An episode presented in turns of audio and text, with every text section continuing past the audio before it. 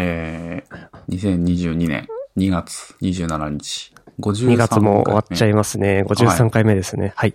2月終わります今日もね。よろしい。はい。6分のよろしくお願いしま1す終わりですね。今年も。6分の1。ああ、なるほど。言われてみると確かに。いやー早いですね。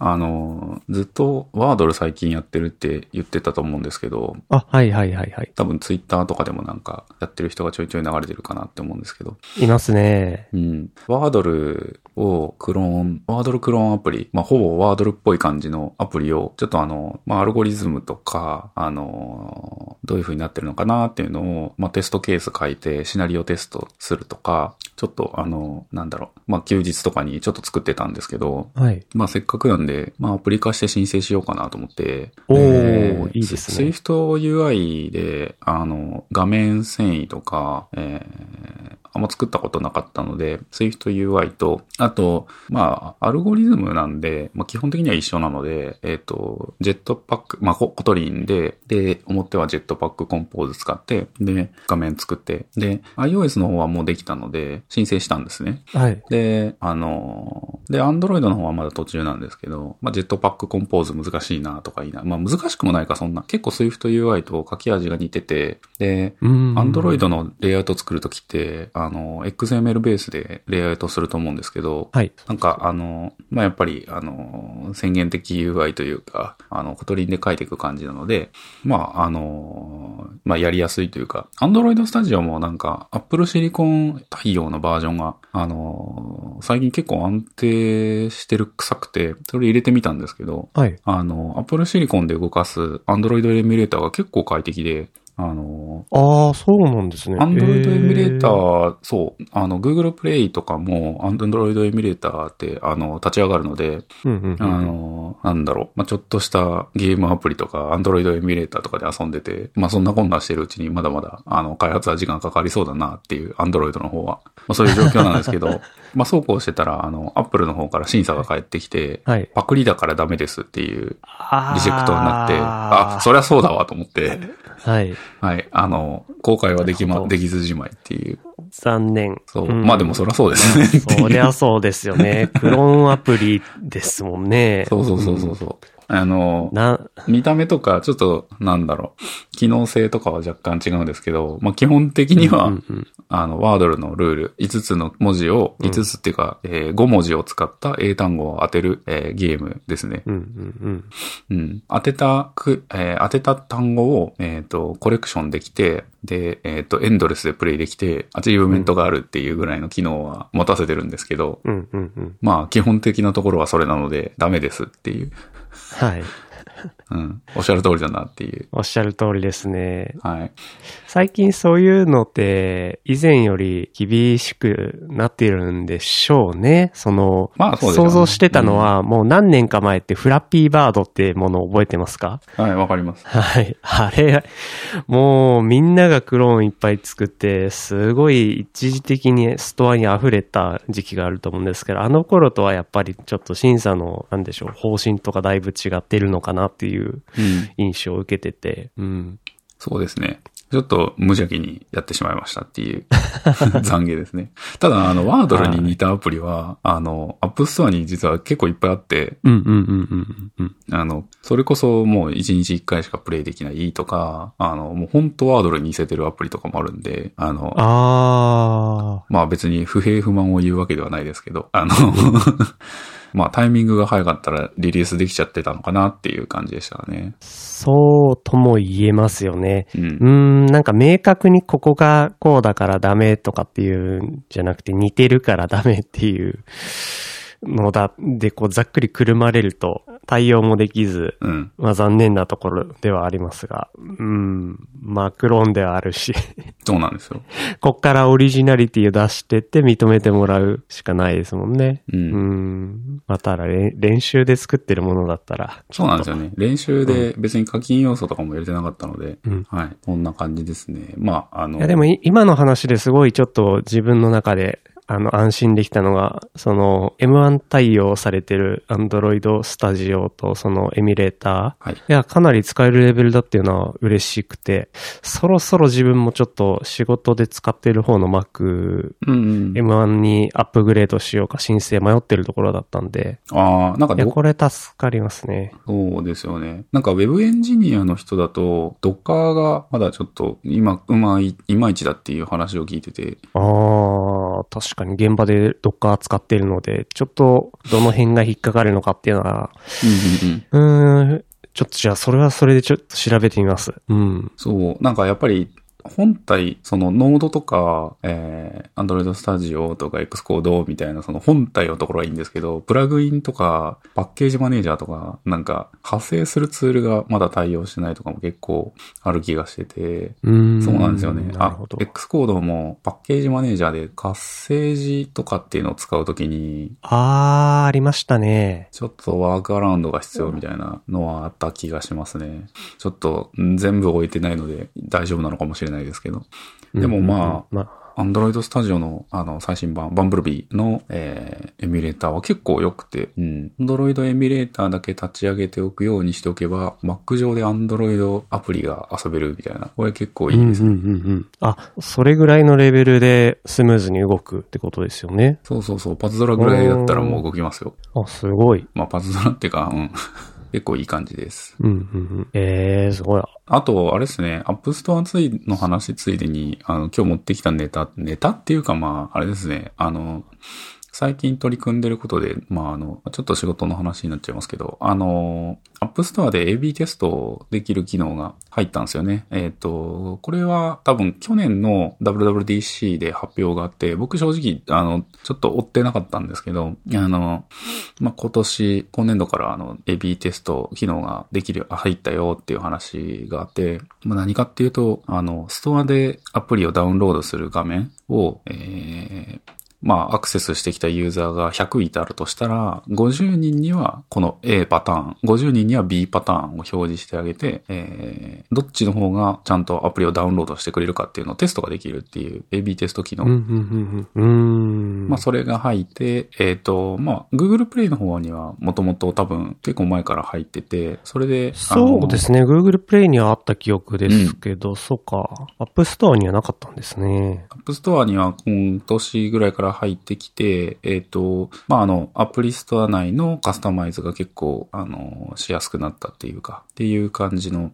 アップデートがあって。で、アップストアいろいろまた見てたら、あの、iPod Touch ですね。iPod Touch、前回も話したと思うんですけど、はい。あの、iPod ストアでけアプリを検索すると、あの、アイコンと、えーアプリ名とダウンロードボタンの下に、えっ、と、スクリーンショットが並んでると思うんですけど、あ、はい iOS じゃないとわかんないかもしれないですけど、で、そのスクリーンショットが縦長にしてくしておくと iPod Touch で表示した場合、4つ表示されるんですね。で、iPod Touch って画面が小さいので、はい。スクリーンショットが4枚も並んじゃうと、もう中に書いてある文字ほとんど読めないんですよ。うんうんうん。そうですね。そう。なので、まあ、iPod Touch だと、これ多分 App Store の多分なんかアップデートでいろいろまあ変わってるんだと思うんですけど、あの、やっぱ横長にしといた方が、あの、よく見えるというか、文字が。うーん。さすがにこの解像度向けには、ちょっと別途用意するか、まあそういう手段がなければ、横置きにしておいた方が。うんうんうん。うんうん。良さそうですね。そうそうそうそうそう。iPod Touch 久しぶりに起動してなんかそういろいろ見てたら、結構そういう、なんだろう、変化が App Store にあったんで、まあ iPhone の方もそうだけど、なんで今、あの、まあいろんなパターンと、いろんな解像度のパターンとかちょっと試していて、そうですね。まあ結果とかは絶対言えないんですけど、まああの、これ結構、あのー重要なポイントだなっていう、最近気づきがあったよっていう共有ですね。ああ、なるほど。っていう、ちょっとアプリエンジニアっぽいことを話すネタを持ってきて、あとは、特にないですっていう。や、まあ一週間ぐらいでこうやったことっていうと、まあそれでも十分なんか成果としてあるじゃないですか。自分の方は、ちょっとそうですね、最近は、うーん、あんまり PM 的な立場で役割をやってるので、あんまり開発として手を動かすっていうケースがあまりなくてですね、うんうん。個人的に、えっと、勉強してる範囲で言うと、えっと、まあ、プラグイン作りをちょっとやらねばなという感じで、うん。まあ、これは多少仕事の方とも 関わってるので、まあ、とある OSS の、えっと、ライブラリを、まあ、Vue.js っていう、えっとうん。フレームワーク上に組み込むにあたって、えー、プラグイン形式でちょっとラップしたいなという将来がちょっと、あの、見えてきそうなので、あ、この辺ちょっと勉強しておこうかなって思って。うんただ最近このプラグインとか、あとは普通の、なんでしょうね、JavaScript ライブラリーとして公開するときってどんな風に作ってるのかなみたいな感じで、ここで問題になってくるのが、その、やっぱノードを使った開発環境のセットアップ、やっぱりめんどくさいな問題ですね。普段 Web アプリケーションを作るときは、まあ最近参考にしているようなブートストラップ的なものを、こう、手元にストックしてあるので、そこからやればいいんですけど、今回はその、ライブラリとして組み込まれるものを考えて書き出さなきゃいけないので、えーエクスポートの形式について、えっ、と、CommonJS 方式と ES モジュール方式と、今ここノード界隈で2つ存在して、ここがまたややこしいな。そしてタイプスクリプトで使われることをまたさらに考慮して、でタイプスとあるプロジェクトではタイプスクリプトを CommonJS 形式でこう、モジュールを扱うとかいうばらけてる状況について気づいてしまい、あ、これはちょっとプロジェクトの方も統一せねばならねえな、うん。いうところで、いやー、まだ解決、なん、と、脳界隈でこの一本統一したあの方向に向いているわけじゃなくて、混在してたりする状況があり、はい。これがまあ開発、そういったものを開発している人たちにとってややこしい状況になってるなっていうところでうん、ううん。うん。うんん、開発セットアップもまた、あの、いろいろ理由があってこうなってるってところを、美味しいところをつまみ食いしながら作ってるんですが、うん。なかなかこれが調べることが多くて大変だなっていうところで、まだまだアウトプットができてないんですよ。まあまあまあまあまあ。アウトプットっていう意味で言うと僕もリジェクトされて終わったので特にないですから。ねえ。いやまあなんとなくね、1年のうちに何個かぐらいはなんかアウトプットしたい気持ちはあるんですけど、はい。まそれはあ、もう年かな。お？なんか昔はもっとできた気がするんですけどね。なんか気軽に。まあでも最近そもそも難しいですよね。そのアプリをリリースするとか、ウェブサイトを立ち上げるにしても、HTTPS じゃないといけないとか、あの、あなんか FTP でこう、ポイッと適当にレンタルサーバーに上げてとか、そういう感じじゃないじゃないですか。制約が増えてますよね。う。うんん。GDPR とか、下手したら、なんか、サービスとしてやるときがまた、そそうですね、グローバルに展開されちゃうので、うん。個人情報もね、どんどんどんどん厳しくなってて、えーと、先日そういえばそうですね、コンプライアンス研修で個人情報うん保護の4月でしたっけ、次の改正施行についての、はい、えー、ラーニングがまあ会社であって、いや、またいろいろね、変わるんだなってうんうんうんうん。いうところとか見て、ああ、ちょっとなかなかいろいろ制約がどんどんどんどん増えてってるなっていうのは感じてて。PWC プライバシーってやつですかね。えーと、今回について PWC、PWC っていう単語をラーニングで出てこなかったな。僕が記憶してなかっただけかな。これはあれか。その、それを教えてくれる会社的な名前か。うんうんうんうんうんうんうん。個人情報保護改正の、えっ、と、改正点を解説。えーこれはどこかのブログですけど、えっ、と、きえーちょっと後で URL 送っておきますが、というか、ここからとりあえず送っとこうかな。えっ、と、よいしょ。えっ、と、あ本人の権利保護が強化されるっていうやつで、えっ、と、6ヶ月以内に、えっ、と、データを消去するっていう風に指定している、えっ、と、データの場合は、個人情報では、あーなんか難しいな。うーん難しいですよね。うん。今回はそうですね。自分の中で、うん、ポイントと思ったのは何だろうな。うーん、ん、ちょっともう記憶がまあ、不正漏洩し、受けておきながら 記憶がもうなくなってる。不正漏洩をしたときはちゃんと報告義務が増えますよとか、認、特定の個人情報を取り扱うときは認定団体のうん。認定が必要だったり、うんうんうん。えあ、今回一番なんか、あの、ラーニングの後にクイズ形式でその理解度をチェックするみたいなことを会社ではやってるんですけど、あの、第三者提供についてのところの範囲の制限とかが結構、あの、まあ、会社の規模が規模なんで、割とその、あ、塩梅というか範囲がなかなか混乱するところだなって思って、うんグループ会社で子会社に対してはどうとか、えっと、関連してる会社はどうとか、あとは、えっと、業務委託先についてはどうとかっていうところの区別がなかなか細かくなってて、なんか今回の改正では、ここが一番なんか難しいポイントなのかなっていうのが、ちょっと個人的には思いましたね。うん、うん。これ難しいなぁうん。ね、あとはまあそうですね。ポイントなのはその個人情報の利用に関してその停止させたりとか消去させたりとかっていう権利うん、が割と増えたので、それに対する対応をそこのサービスがあの今まで多分データベースにそのまま暗号化して突っ込んでただけだけど、それを、えー大会のタイミングでちゃんと消去しなきゃいけないとかっていうのを厳密にやらなきゃいけなくなるっていうところが、うん、やっていて、あー古くから続いているサービスだと今どうなってんのかなっていうのをいくつか思い出しながらやってましたね。まあね、マイナンバーとかも消してくれるんですかね？嫌だって思ったら。ああ、そういえば、その、個人情報の中でも、いろいろね、データの種類ありますけど、個別にやるとかうんで、こういうのを要求したらできるんですかね。ああ、そういうのもちょっと細かいところ気になりますね。まあ、うん。国に対しての個人情報の匿名化公開依頼みたいな。マイナンバーもうやめたいです、みたいな。この法律があるから消してくれるはずですよね、みたいな。うんうんうんうん。頭痛い問題ですね。ちょっとヘリクツみたいな話だけど。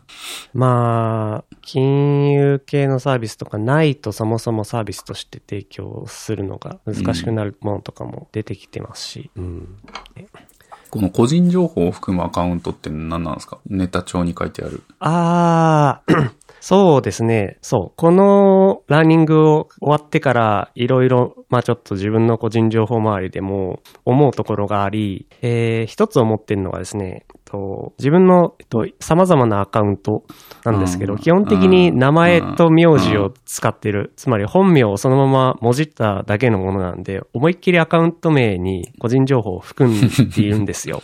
うんうんうん。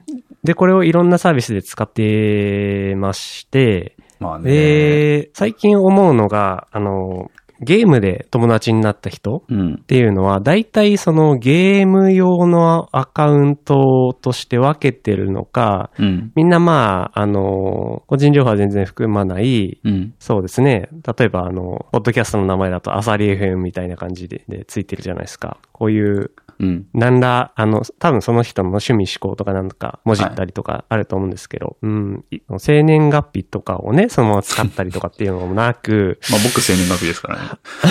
何も考えてない。そう、まあ作ったのがね、もう20年前ぐらい 使い始めたものっていうこともあって、あらゆるものこういうので作ってるんですけど、まあ基本的にそのフレンドになった人っていうのはそういう感じで、そういう人たちの中で自分だけ、まあちょっと個人情報入りのも、そういうものでうんで、プレイステーション上でこう繋がって、その後ツイッター教えてもらって、ツイッター上であの、実は YouTube ライブやってるんですよ。参加しに来てくださいって言われて、繋がって、うん。で、彼が、あの、ライブするときにちょっとお邪魔したりとかっていうときに、まあ、放送に自分のアカウント名、個人情報を含むものが、まあ、見えて、で、遊ぶときに、あの、呼ばれるわけですよ。で、あー、そっか、こういうケースとか、普通に今、あり得るよなーってなっちゃって、最近はその、思うのが、もうゲームに対してはなんか別の、アバター人格じゃないけど、まあ、とにかくそのアカウント名だけでも分けた方がいいのかなって思って、うん。いや、ちょっと悩んでるところです。最初にまずプレイステーションアカウントをどうしようかなって思って、いろいろ今使えそうなアカウントを探してるんですけど、まあもういろんなものが取得済みなので、うん。うん、どうしようかな。これね、ここ一箇所で使ったら他のところでもなんか使い回さないと嫌だなって汎用的な 名前を考えてるんですけど。これ、そほんとそうで、そのプレイステーションアカウントとかも、その、一回変えたらなかなか変えられないじゃないですか。最初の1回だけは無料でできるそうなんですけど、2回目からがなんかちょっと制約がありましたね。で、まあ、なりすましとかなんかそういうのを防ぐためとかなんかそういう話なのかもしれないですけど、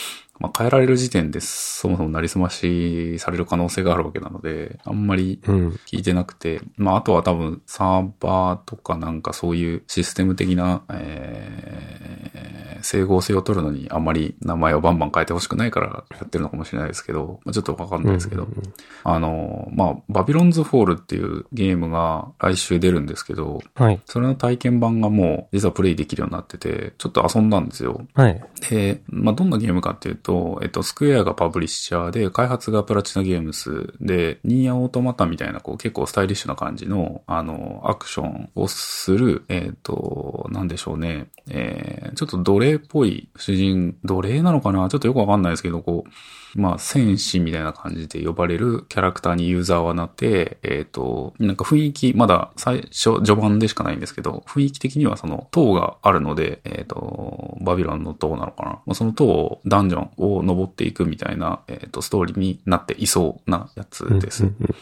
でああ、最大4種の武器の組み合わせで得られる爽快なハックスラ、ハクスラゲームなんですねハク。スラですね。で、うん。で、最大、最大4人のオンラインマルチプレイ。そうですね。あで、その4人で、えっ、と、回復薬とか共有するので、もうまさ、もう、モンハンですね。モンハンに雰うんうんうん囲気なるほどとしては近くて。ー想像しやすいです。はい。うんまあ、ウェーブが4、3ウェーブか4ウェーブぐらい、あの、1回のダンジョンにあって、そのウェーブをクリアしながら、えっ、と、最後ボスがいるので、あのボスを倒したらダンジョンクリアで話というか、あの、ストーリーが進んでいくみたいなゲームですね。まあ、あの、プレイしてる感じとしてはなんか割と、あの、オーソドックスなアクションゲームっていう感じで、あの、はい。まあ、スピード感もあって、あの、まあ、そこですね。プラチナゲームスのグルゲームって言ったら、ちょっとそこ期待値高いですよね。そうですね。あの、若干、あの、ネットの評判見てる感じだと、そんなに、あの、評価としては、まあ、凡作というか、佳作というか、普通ぐらいっていう感じで、なんですけど、まあ、普通に面白いかなって思ってます。あの、ちょっとエルデンリングとか、えーえーなんだっけ、ホライズンとか、グランツーリスモとか、えーカービィとか、なんだろう、ゴーストワイヤーとか、ちょっとプレイしないといけないゲームが多すぎて、えーちょっとこれを集中的にやるのはちょっと厳しいものがあるんですけど、まあ面白いなと思ってるんですけど、えっ、と、さっきの話に戻りますけど、えっ、と、プレイス、マッチングの時に、まあ他のゲームもそうだと思うんですけど、プレイステーションアカウント名が表示されるんですよね。うんうんうん。そうですマルね。プレイステーションは基本そうですよね。その、ツイッターとかと違ってアカウントの ID みたいなのと表示名、ディスプレイネームが分かれているわけじゃなくて同じ扱いですもんね。そうなんですよ。バビロンズフォールで、えっと、アカウント名、バビロンズフォール側のアカウント名を作っても、あの、プレイステーション側のアカウント名も、その、併記で表示されるので、うんうんうんあ、俺ちょっと変えたいなっていう感じがしてきてて、うん。うまあ別に、何ですかね、悪態をついたりするわけじゃないので、別にいいんですけど、ちょっとね、なんとなく人格を分けたい感じがしてて。そうですね。そこ一つのポイントで、えっ、と、まあ、もろ個人情報直結するので、何かしらトラブルがあった時に、まあ、すべてこう関連するものは、うん、同一人物だと、まあ、容易にわかり、うん、うん。そうですね。オンラインでコミュニケーションとって、何かしらこう、うーん、まあ、発言の一部が切り取られて、こう、拡散されるようなことっていうのは、今どこでも起きてるじゃないですか。だから、ちょっとね、怖いなと。あと、まあ、そういうのが配信されてて、まあ、アカウント名以外の自分の個人情報がこう、うん、さらっと出ちゃうっていうことを考えると、まあ、ちょっと話すときに慎重にならざるを得なくて、そう。あの、本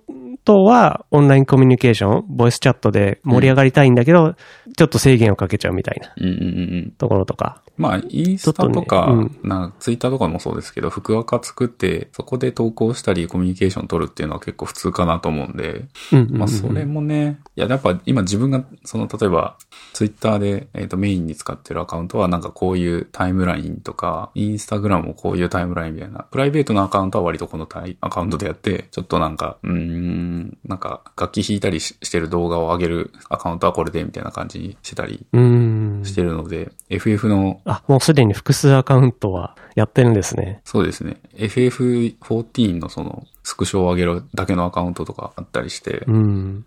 そうそうそう。あんまりその、まあ、なんていうんですかね。あの、ツイッターとかの場合は人のタイムラインを汚す感じになるので、汚すっていうとちょっと言い方悪いな。まあ、うーん、なんか連続してゲームプレイしてる時とかこう、例えばこう、スクショを上げたい時とかあったり、なんか、うーん、まあ、あと、まあ、長くそのツイッターのそのアカウントを運用してたりすると、なんか、この人になんかあんまり見られたくないな、みたいな投稿とかもやっぱり出てきたりすると思うんですよね。うん。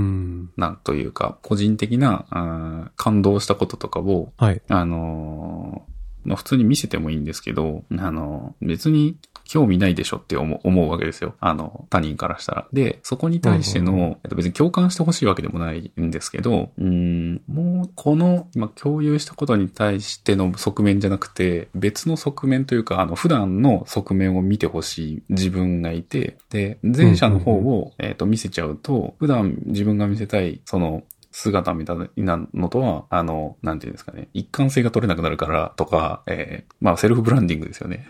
っていうのもあったりして、えっ、と、まあ、分けて運用、まあ、そんな、あの、熱心に上げてはないですけど、そういうのがやれる感じにプレイステーションもなるといいですね。うん。まあ、だからプレイステーションの名前も変え、もう、だけ変えるとかっていうのが一番いいんだろうな。そうですね。自分の中で割と最近こうかなって思ってるのは、その、まあ、インスタ、ツイッター、フェイスブックっていうのはもう自分のライフうん。ワーク、ライフワーク、うーんと、とにかく生活が割とこう、そのまま全部うん。直結するようなアカウントで、その中でゲームの面だけ切り取ったものがうん。ゲームのアカウントとして別になってて、うん。えっと、そうですね。あの、プレイステーションで繋がってる人とか、Xbox で繋がってる人、Steam で繋がってる人みたいな、その、プラットフォームごとになんか別のフレンドの繋がりができてれば、うん。うん、いいかな。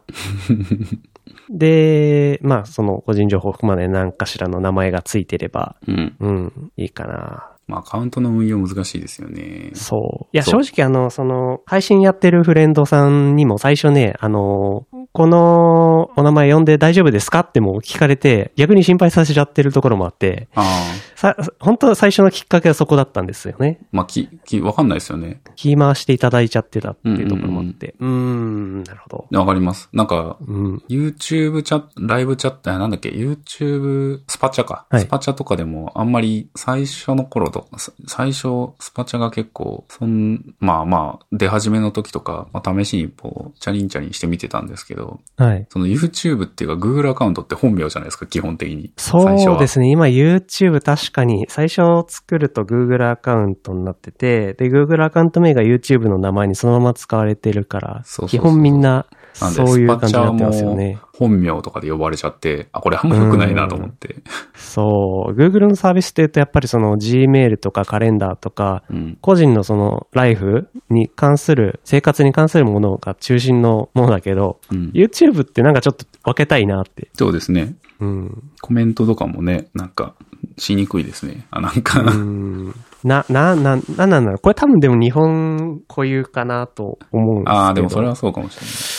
でそも、の、なんでしょうね。うん。YouTube みたいなところも、その、アイドルを推している自分みたいなのができて、はいそういう人たちがこう、なんだ、オフ会で会うとか、まあ、ゲーム、ゲームが好きで、そういう人たちの中だけで使わ、クローズドに使われてる、こう、あだ名みたいなのとか、うん。ああいう感じのイメージとやっぱ一緒で、うんうん。うん。ね使い分けちょっと、ああ、やばい。またいろいろ考え始めちゃって難しいことになってきた。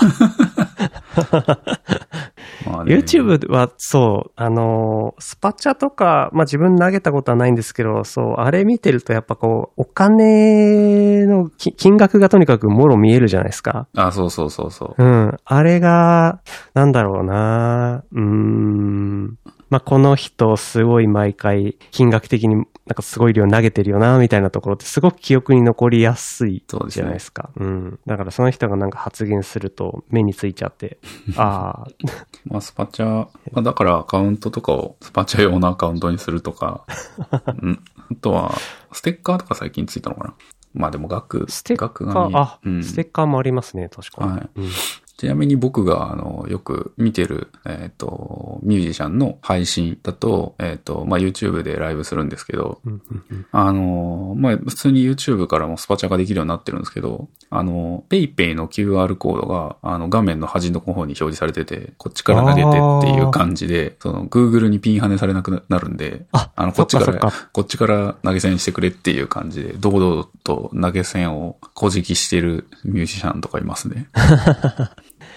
小じきっていう言葉いや、で使っちゃいけない。もそうですね。中、仲介料をはい確かに YouTube プラットフォーム使うと結構取られちゃいますもんね。うん。そう。なんか以前あの、スパチャ、うんあの、金、金額世界トップ10みたいなのを一緒にいたと思うんですけど、いやすごい量投げられてるけど、その何割かは YouTube に落ちてるんだよな、みたいな話も確かしたと思ってて。いや、相当ね、うんありますよね。うんうんですね。なるほど。確かに。そういえばそこは賢い。YouTube の、その、し収益化的な話でしたけど、今日ちょっと、あれでしたね、えっと、まあこれ最後の方でちょ、ちょろっと話すぐらいにしとこうかなと思いましたけど、あの、ウクライナとロシアの、あの、いろいろ、今、起こってる事象。怒って、はい。これ触れ、触れちゃいますか？そうですね。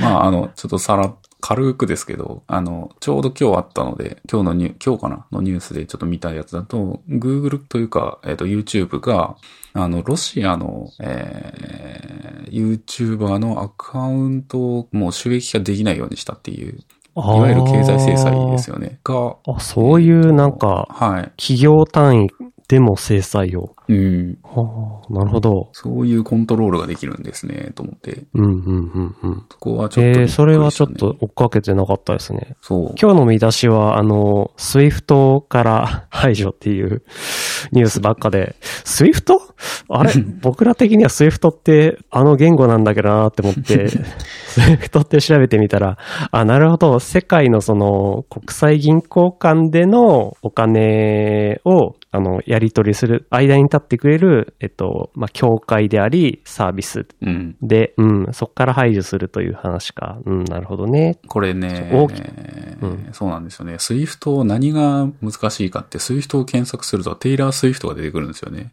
で Swift の勉強するときとか、その、別にテイラー・スイフト、あの、好きなのはいいんですけど、あの、 Swift が、だからまたその、ググラビリティが悪くなってくる。だから Kotlin とか、ダートとかは、あの、見つけやすくていいなって思いますね。そうですね。うん、うん、うんうん。確かに。ああ、結構似た、似た単語がいっぱい出てきてますね。そうですねね。まあ、そんな、ねちょろっと触れるだけですけど、えはい。ちょろっと触れるんであれば、僕、ちょっと一個ネタがありまして、はい。あの、個人的に僕、あの、ロシアから侵攻を受けてるんですよ、今。先々週ぐらいかな？多分これね、あの、ウクライナ侵攻に備えた予行演習がロシア方面からあったっぽくてですね、はあ。の、ある日、えー、インスタグラムのアカウント、パスワードが変更されましたっていう通知が来まして、おや？おや？と思って、あの、インスタグラムアカウント、えっと、ログインしてみたんですよ。確か、確かこれは、えっと、どうしたんだっけなな、あ、そうですね。あの、パスワード変更されましたっていうメールと一緒に、うんあの、今までアクセスしたことないところからアクセスがありましたっていうメールも来てて、それがどこかって見たらロシアだったんですよ。いやロシロシアかもしんないし、ロシアを踏み台にした誰かかもしんないし、アクセスがあり、やべえ、なんか、やべ最近流行りの乗っ取り来た思ってリセットパスワードして、うん。で、二段階認証も設定して、はいよし、一旦、あのー塞いだぞ。で、なんか悪さされてないかなって思って自分の投稿とか、うんあのー個人情報とか変更されてないところかなって確認した結果、何もされてはいなかったんですけど、うんうん。まあ、思いっきりそこにある個人情報とか抜かれただろうし、あの、写真とか、ダウンロードされてたら何に使われてるかわかんないし、みたいな感じで、はい。今回そういった気持ち悪い思いをしました。僕の精神にロシアが侵攻してきました。という話ですよ。はい。え、これって、インスタグラムアカウントって、つまり Facebook アカウントってことですよね？そうなんですよね。Facebook アカウントなんですけど、パスワードはこれね、別にできるんですよね。えー、ああ、そうなんだ。今、そう、YouTube もそうですけど、なん、なんつっていうんですかね、その、まあ、企業買収によって、うんうん。あの、同じアカウントでログインするみたいなこともできるようになってますけど、うん基本そのサービスごとにパスワードって別個に設定ができて、で、別個に二段階認証ができてみたいな感じになってて、うんうんうんうん。うん。段階認証、そうですね。うんうんうんうん。いやー、二段階認証機能とかも入れるのも大変ですからね、本当に。もうサービスサービス作るの大変ですね、ほんと。そうですね。まあ、使う方もちょっと本当にめんどくさくなってきてて、うん。いやー、Google オーセンティケーションは、あのー良かったんですけど、端末移行するときにめんどくさいってなって、えー、OC っていうサービス。を使って、それ、そっちに移行させて、えーまあ、どの端末でもできるようにしてって、こう、なセキュリティ的には正直、まあ、ちょっと緩めちゃってるんですけど、うんうんうん。ただ、す結局パスワードとセットでいろいろやらないといけないなってなって、最近はなんかこう、ワンパスワードにも、あの、二段階認証を入れるようにしてって感じで、どんどんどんどん、一つのサービスに、そういった情報を集約させて、いセキュリティ的には緩くしつつ、はい。うーん、なんか、でも、ちょっと妥協点探さないと、その、ログインが毎回めんどくさいなと。で、自分の場合は結構、Android 端末あって、で iPad を使ってて、で、Windows で、なんかブラウザも別の使っててとかってなったりしてるんで、うんあっちこっちで結構セッション切れるとログインし直さなきゃいけないから、うん。めんどくさくなって最近はそんな運用してますね。そうですよね。そういえばまたソニーネタになっちゃうんですけど、はい。先日あの、ソニー ID、あの、マイソニー ID をなんか統合しませんかっていうメールが来てて。はい。あの、ソニーグループのアカウントをなんか一つのうん ID で管理できるようになったっぽいですね。これね、なんか前もやってなかったかなって思って、あのうーん思って、あれ？って思ったんですが、確かに前からやっていて、その、ソニー、マイソニー ID と、プレイステーションの ID っていうのを統合することができたんですけど、ただその時にやんなかったんですよね。で、やんなかったからなんだっけなって思い出してたんですけど、その時にやらなかった理由は、確かプレイステーションネットワークの ID うん。は僕2段階認証を設定していて、これはショートメッセージで、うんあの、番号が送られてくるタイプの2段階認証なんですけど、これをその当時の統合でマイソニーと紐付けちゃうと、2段階認証使えなくなっちゃうってことで、ああなるほど。そっか。でも、プレイステーション系って結構そのゲームとかの決済で使ってるから、あの、これ取られちゃうとダメだなって、その当時の自分は考えてて、あの、、統合しなかったんですよ。偉いですね。うん。うん。でも今回の統合は、あの、二段階認証にも触れられてて、統合してもなんか引き続うんき使えるって感じだったんで、統合したんですけど、ただあの、オーセンティケーションアプリは対応してなくて、相変わらずショートメッセージだったところに、うーん、もう一歩惜しいっていう感じの感想を抱きました。まあね、アカウント管理アプリに対応してるのは結構もう、なんだろうな、アメリカの会社とかじゃないと無理ですよね。あんまり対応するモチベーション湧きにくいというか、一旦それだけできれば OK みたいな。うんうんうん。国産の二段階認証アプリケーション、で、出ないんですかね。うーん。うん、完全に 預けちゃってますね。そうですねそういうところ。うん。まあそういうところ考えてショートメッセージにしてるところもあるのかなうーん。中には。うん。まあ、いや、そうですでも、ね。ソニーはグローバル企業だから違うな。そうですね。そうでした、そうでした。忘れてました。はい。まあ、そんなところです、これですかね。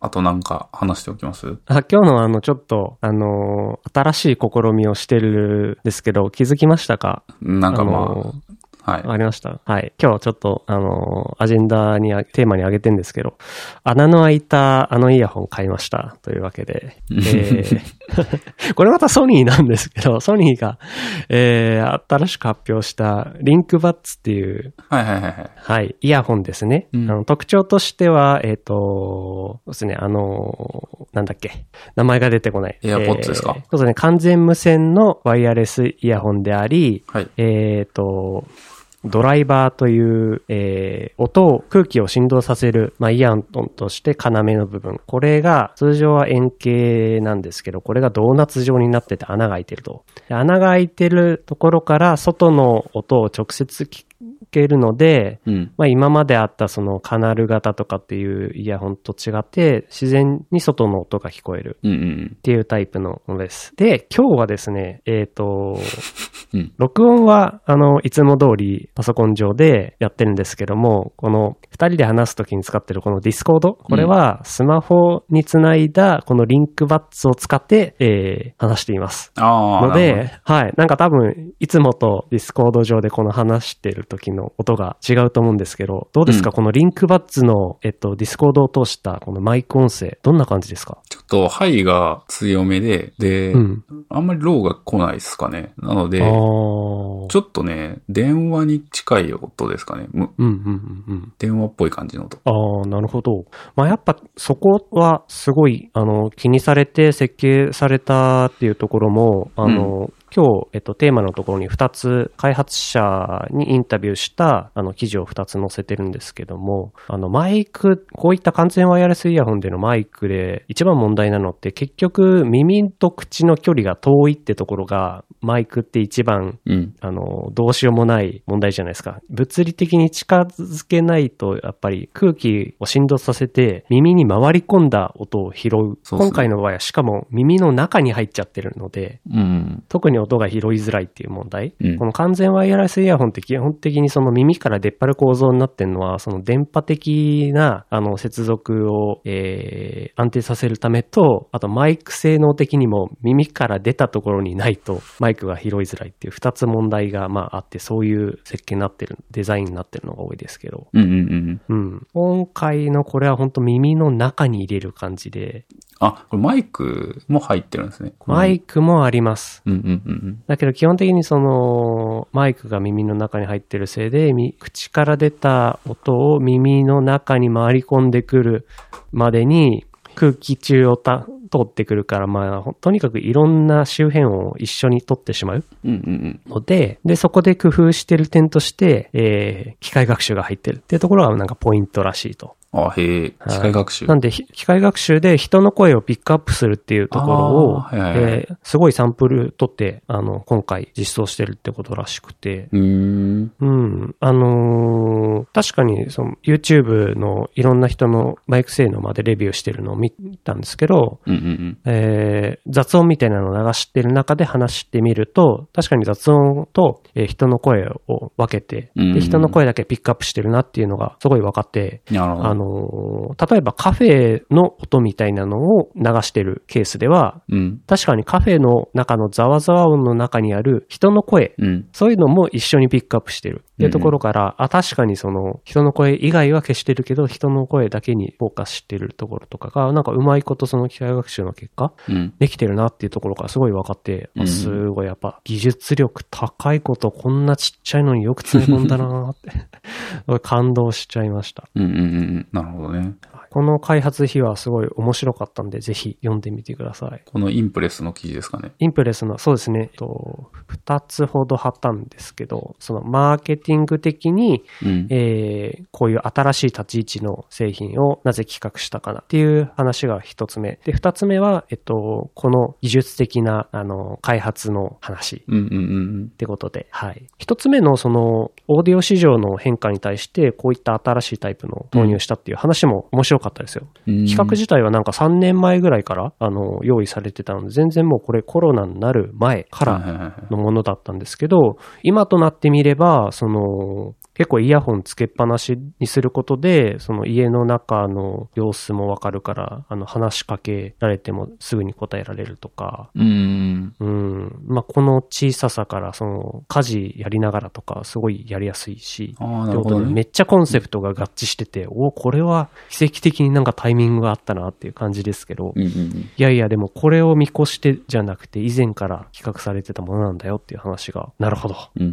うんうん。ていうことだったんで、なるほどね。うん、まあ簡単にかいつまんで話すと、今までのソニーって、すごいハイエンド機を作って、うん。で、喧嘩版も作って、で、グラデーション的に間を、のラインナップを埋めるみたいな、そういう作り方をしてた。けど、うん今はもうそういう作り方はできないよねっていうところが最初にあって、で、別コンセプトの、えー、ものを作り始めたっていうことらしいですね。まあ、これはそんな予算が下りなかったっていう 説はあるんじゃないかなって思いましたけど。うんうんうんうん。まあ、確かにインタビューの中で答えられることと答えられないことがありますしね。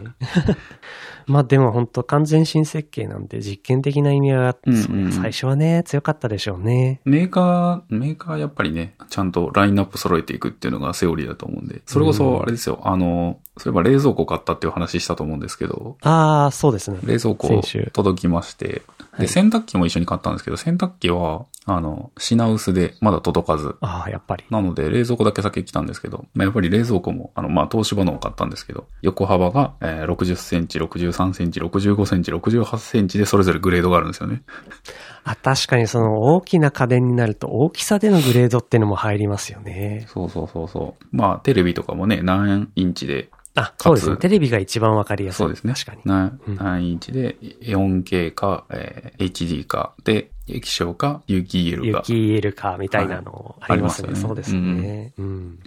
冷蔵庫はね、あの、すごい冷凍室庫が大きくなって、まあ、冷蔵室も大きくなって、もうギチギチだったのがもうスカスカになって感動してます。ああ、いいですね。はい。そう、それでいて、その、電力消費量的なところとかも、最近のは抑えられてるんですかね？どうでしょうね。あそこは気にせずそ。こは気にしてなかったですね。まあ、冷蔵庫は正直つけっぱなしですからね。あんまり家計に対して、うん、まあ地味にブローが効いてくるでしょうけど、電気代あんまり見ないですよね。比較するとき。まあそうですね。単体では見れないですからね。ていうかもう電気で高すぎるんですよね、最近。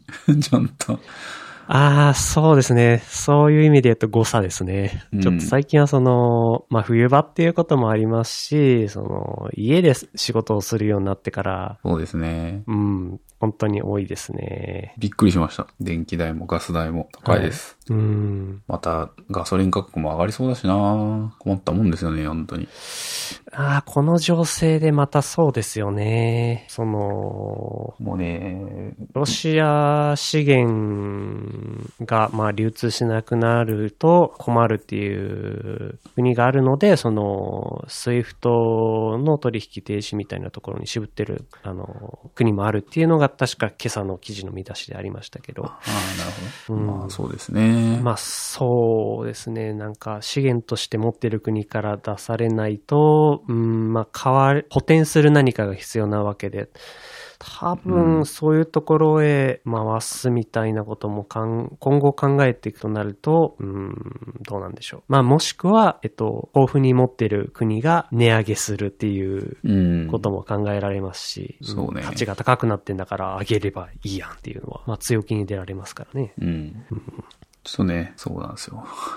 まあ、こそうのですね。後またちなんかこういうふはい。特定の地域での、なんでしょう、紛争も結局、風が吹けば桶や儲かる理論でどこにこう、影響が出てくるのかちょっと見えないので、やっぱ不安ですね。まあそうですね。うん。まあ、なんというか、無事であってほしいという感じですね。そうですね。まあ、遠くの地域で起きてることだし、やっぱこういうことに対してもう何年もこう無縁だから、うん。正直なんでしょうね。無、無関心っていうわけじゃないですけど、全くピンとこない話じゃないですか、もう日本人にとって。まあそうですね。うん。まあでもなんかライブカメラとか、SNS とかで結構見えるじゃないですか。うん今、まあフェイいク今時そうですね。うん的なものもあるかと思うんで、全部が全部じゃないと思うんですけど、あの、で、あの、アマゾンプライムであの、ちょうど、えー、この世界の片隅にを久しぶりに見て、えー、覚えてない。なんだっけな。どういう話あ、えーっ、、と、あれです。あの、まあ、戦時中の話ですね。で、えーっ、と、ノン、えーっ、と、主人公の声優はノン、あの、元ノーネン・レナですかね。の子が、えーっ、と、やってて、あの、戦時中、あの、広島から呉の方に、お嫁さんに嫁いでいて、で、えー、まあ、戦争が始まって、戦争が終わってっていう中での、えーっ、と、主人公たちの日常、その、鈴っていう女の子の日常、暮らしを、まあ、描いてるアニメーション作品ですね。うん、うん。これ、久しぶりに見たら結構、まあまあ、うんで、劇場で見た時もあれでしたけど、ちょっと最後のシーン、最後のなんだっけな、えっと、まあ、えっと、なるべくネタバレせずに言いたいけど、最後のね、まあ、おにぎり食べてるシーンがあるんですけど、はい。そのシーン前後とかすごい泣けましたね。ちょっとなんか、あーってなった感じはありましたね。うんうん。このタイミングはもう本当なんか、なんかいろいろ、いろいろ想像して、うん、っていう映画でございました。はい。そう、結局、うん、なんかこういう作品でしか戦争を知ることない世代になっちゃってるからね。えーじゃあ、自衛隊でも行きますか？いや、そういう話じゃないですね。え、どことですか？結局こういうことを知らない世代のもう今政治家たちもそういう世代になっちゃってるから、日本をリードする政治家たちの世代、えっ、と、政治家たちが、まあこういうところに緊張感持って、あの、当たるっていうことが今できない国になっちゃってるんで、そこが問題かなと思ってますね。めちゃめちゃコメンテーターみたいなこと言うじゃないですか。え、え、いや、これは無知だから言えることですけど、無知だから批判ができるわけで。だからこそ、あの、それに対して、うんお前何も知らねえくせに何言ってんだよって、さらにその批判を受けることもできるので。あえ？ちょっとわかんないです。じゃあちょっとやめときましょうか。まあ、はいこういうのあんまり、あの、ここで、このポッドキャストでやるネタじゃないかなと思うんで。うん。はい。まあ、じゃあそんなじとこでゃあ、、そんなところで、はい。ちょっとまた前回分の編集もして、早めに出したいところでございます。はい。よろしくお願いします。はい。じゃあ今日もお疲れ様です。出ます。い、ありがとうございました。アサリ FM